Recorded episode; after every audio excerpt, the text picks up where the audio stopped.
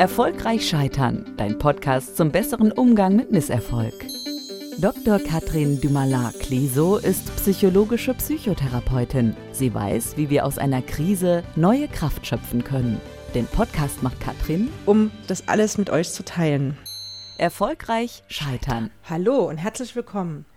Ich bin Katrin Dumalard-Cliso und will euch auch in dieser Folge wieder Tipps an die Hand geben, wie ihr mit diesem Scheitern in verschiedensten Lebenslagen umgehen und sogar Kraft daraus schöpfen könnt.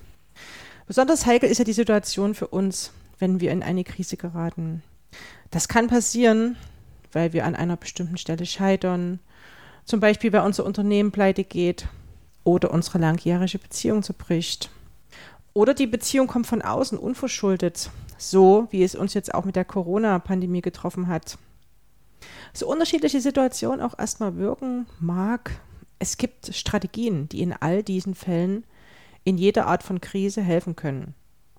Und besonders wichtig aus meiner Sicht sind die acht Säulen in einer Krise. Und um die soll es heute gehen. Ihr könnt euch das so vorstellen äh, wie ein Haus, das eben auf acht Säulen steht.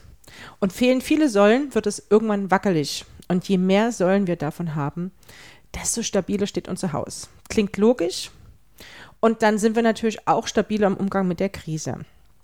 Wofür stehen diese Säulen?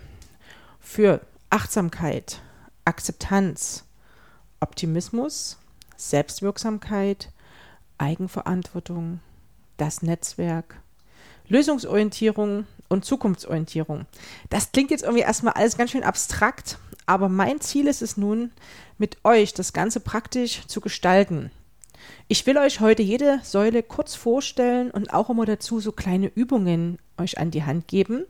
Und die könnt ihr dann mit eurer Playlist so Stück für Stück durcharbeiten oder auch gezielt einzelne Kurzfolgen dazu anhören, wenn ihr mögt. Klickt auf das Thema, was euch am meisten anspricht und lasst uns gemeinsam anschauen, wie wir künftig psychisch besser durch die Krisen kommen.